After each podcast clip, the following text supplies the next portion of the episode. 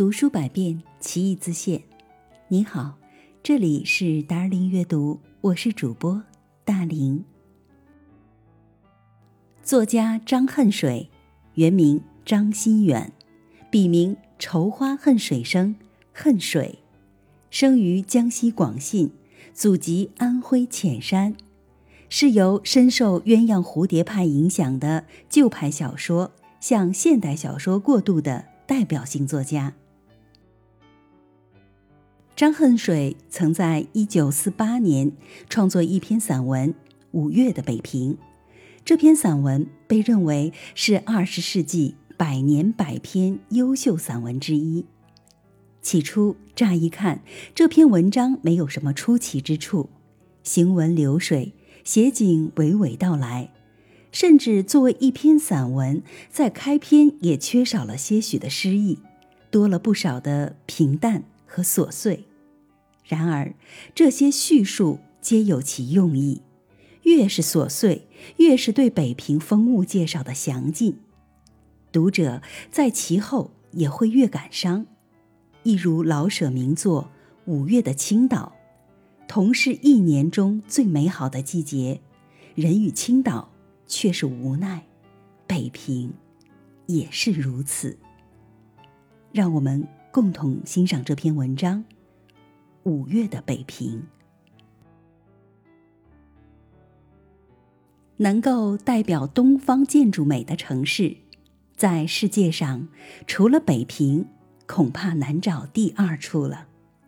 描写北平的文字，由国文到外国文，由元代到今日，那是太多了。要把这些文字抄写下来。随便也可以出百万言的专书。现在要说北平，那真是一部二十四史，无从说起。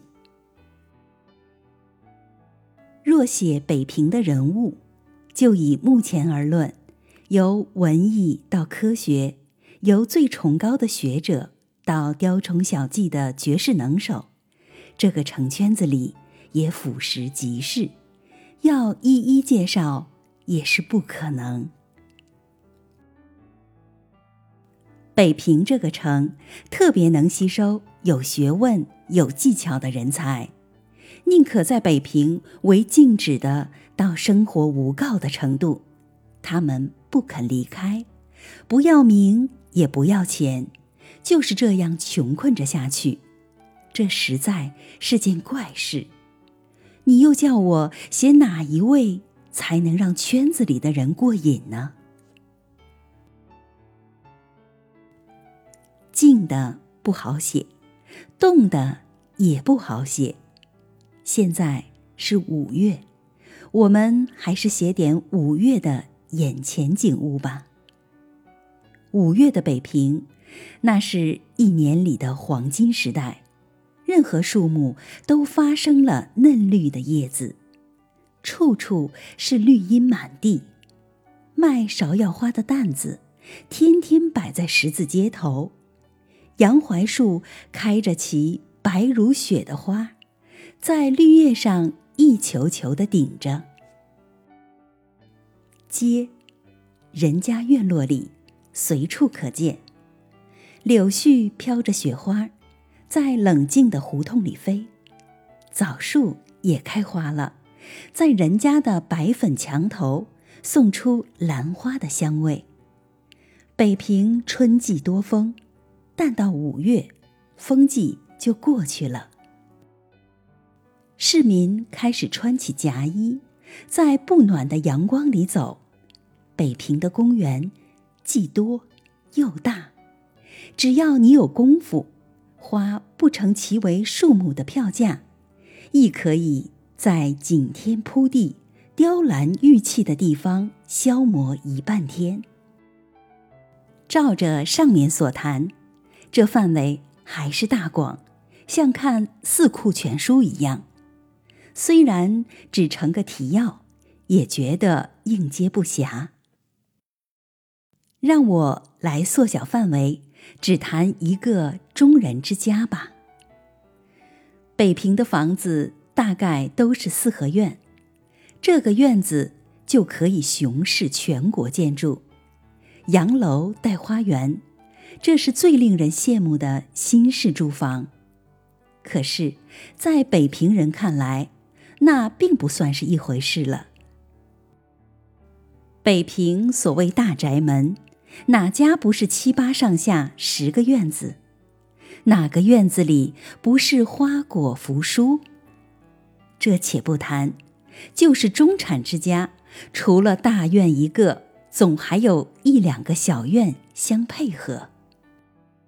这些院子里，除了石榴树、金鱼缸，到了春深，家家由屋里度过寒冬搬出来；而院子里的树木，如丁香、西府海棠、藤萝架、葡萄架、垂柳、洋槐、刺槐、枣树、榆树、山桃、珍珠梅、榆叶梅，也都成人家普通的栽植物。这时都次第的开过花了，尤其槐树，不分大街小巷，不分何种人家，到处都栽着有。在五月里，你如登景山之巅，对北平做个鸟瞰，你就看到北平市房全参差在绿海里。这绿海大部分。就是槐树造成的。洋槐传到北平，似乎不出五十年，所以这类树树木虽也高到五六丈，都是树干还不十分粗。刺槐却是北平的土产，树都可以合抱，而树身高到十丈的，那也很是平常。洋槐是树叶子一绿就开花，正在五月，花是成球的开着，串子不长，远望有些像南方的白绣球。刺槐是七月开花，都是一串串有刺，像藤萝，不过是白色的而已。洋槐香浓，刺槐不大香，所以五月里草绿油油的季节。洋槐开花最是凑趣。在一个中等人家，正院子里可能就有一两株槐树，或者是一两株枣树，尤其是城北，枣树竹家都有，这是枣子的谐音，取一个吉利。在五月里下过一回雨。槐叶已在院子里着上一片绿荫。白色的洋槐花在绿枝上堆着雪球，太阳照着，非常的好看。枣子花是看不见的，淡绿色，和小叶的颜色同样，而且它又极小，只比芝麻大些，所以随便看不见。可是它那种兰蕙之香。在风停日午的时候，在明月如昼的时候，把满院子都浸润在幽静淡雅的境界。假使这人家有些盆景，石榴花开着红心样的红点，夹竹桃开着粉红的桃花瓣，在上下皆绿的环境中，这几点红色，娇艳绝伦。北平人又爱随地种草本的花籽，这时大小花秧全在院子里拔地而出，一寸到几寸长的不等，全表示了欣欣向荣的样子。北平的屋子对院子的一方面，照例下层是土墙，高二三尺，中层是大玻璃窗，玻璃大的与百货店的货窗相等。上层才是花格活窗，桌子靠墙，总是在大玻璃窗下。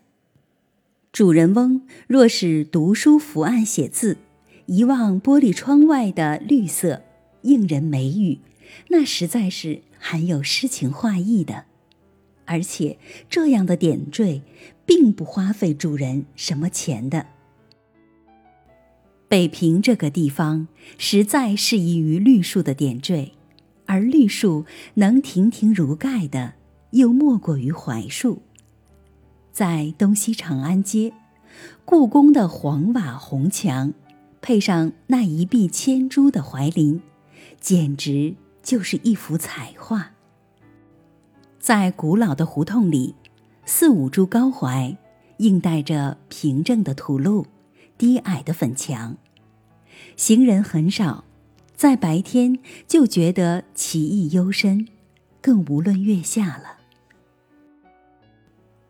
在宽平的马路上，如南北池子，如南北长街，两边槐树整齐划一，连续不断，有三四里之长，远远望去，简直是一条绿街。在古庙门口，红色的墙，半圆的门，几株大槐树在庙外拥立，把低矮的庙整个罩在绿荫下，那情调是肃穆典雅的。在伟大的公署门口，槐树分立在广场两边，好像排列着伟大的仪仗，又加重了几分雄壮之气。太多了，我不能把它一一介绍出来。有人说五月的北平是闭怀的城市，那却是一点没有夸张。当成平之时，北平人所谓的好年头，在这个日子，也正是故都人士最悠闲舒适的日子。在绿荫满街的档儿，卖芍药花的平头车子。整车的花蕾推了过去，卖冷食的担子在幽静的胡同里叮当作响，敲着冰盏儿。这很表示这里一切的安定与娴静。渤海来的海味，如黄花鱼、对虾，放在冰块上卖，已是别有风趣；又如乳油杨梅、蜜饯、樱桃。藤萝饼、玫瑰糕，吃起来还带些诗意。公园里绿叶如盖，桑海中水碧如油，随处都是令人享受的地方。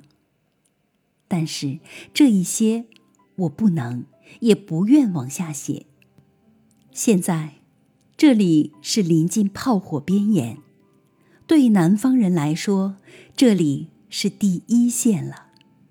北方人吃的面粉，三百多万元一袋；南方人吃的米，卖八万多元一斤。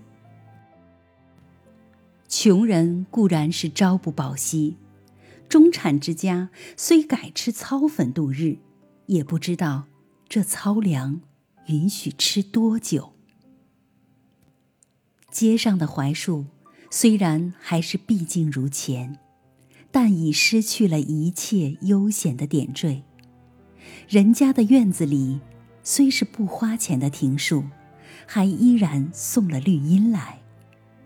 这绿荫，在人家不是忧虑，乃是凄凄惨惨的象征。谁时为之？孰令治之？我们也就无从问人。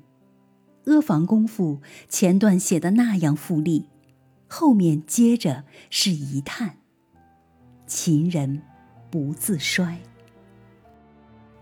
现在的北平人倒不是不自衰，其如他们衰已无一何。好一座富于东方美的大城市呀，它整个在站立。好一座千年文化的结晶呀，它不断的在枯萎。呼吁于上天，上天无言；呼吁于人类，人类摇头。其奈之何？